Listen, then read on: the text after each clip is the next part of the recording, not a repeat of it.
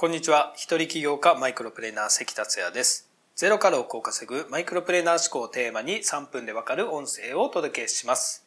いつも聞いてくださりありがとうございます。今日も河川敷ランニングをしてきました。河川敷は風が吹き抜けるので結構寒いです。冬はより精神が鍛えられますね。さて今回のテーマはダメダメ人間から脱出して理想の自分になる方法です。この音声で成功の思考法を発信している自分ですが、僕は本当にダメダメな人間でした。ちょっと恥ずかしいのですが、どのくらいダメダメ人間だったかいくつか告白しますね。まだ結婚前、今の嫁と付き合ってた頃、どん底だった僕は彼女のボーナスやキャッシングカードからお金を借りたことがあります。嫁の親にお金を借りたこともあります。家賃が払えず逃げようと思ったこともあります。30代の半分以上は引きこもりで過ごしました。ちょっとニートも混ざってました。人と会ったり話したりするのが嫌いでした。嫁の誕生日はプレゼントどころかケーキを買ってやれなかったり、長女を最初は幼稚園に入れることができなかったりしました。人には言えないどん底を3度も味わいました。本当にお恥ずかしい限りですね。でも家族で海外旅行ができたり、親孝行できたり、稼ぐことができるようになったり、セミナーを主催したり、仲間を作ったりなど、夢を実現していくことができるようになりました。さすがに僕ほどダメダメ人間な人はいないと思いますが、今回は僕がダメダメ人間から人生を変えることができた理由をシェアしたいと思います。実はこの理由ですが、以前知り合いのコーチからコーチングを受けている時に分かりました。ダメダメ人間から人生を変えることができた理由は次の2ステップありました。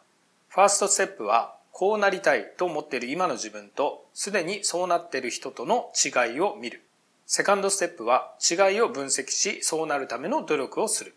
なぜこれが分かったのかというと、その知り合いのコーチはコミュニケーション力が抜群な人でした。当時の僕はコミュニケーションスキルをアップしようと勉強していたこともあって、そのコーチと初めて会った時から、彼の抜群のコミュニケーション力がすごく気になってたんですよね。そして雑談の中で何気なく彼のコミュニケーション力の凄さを伝えたのです。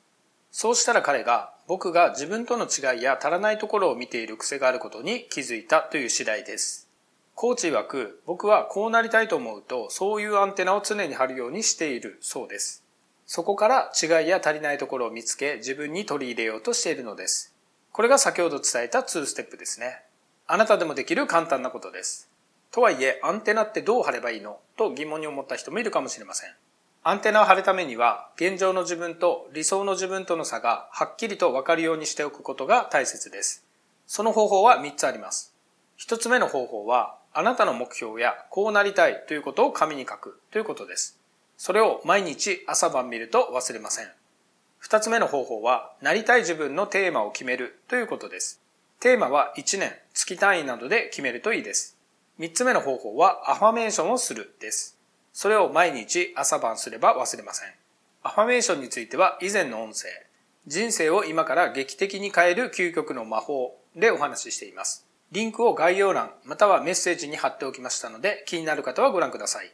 アンテナが情報をキャッチすれば分析して計画を立てて実践です。そうすれば理想の自分になることができます。今回は以上になります。最後までお聴きいただきありがとうございました。それではまた明日お会いしましょう。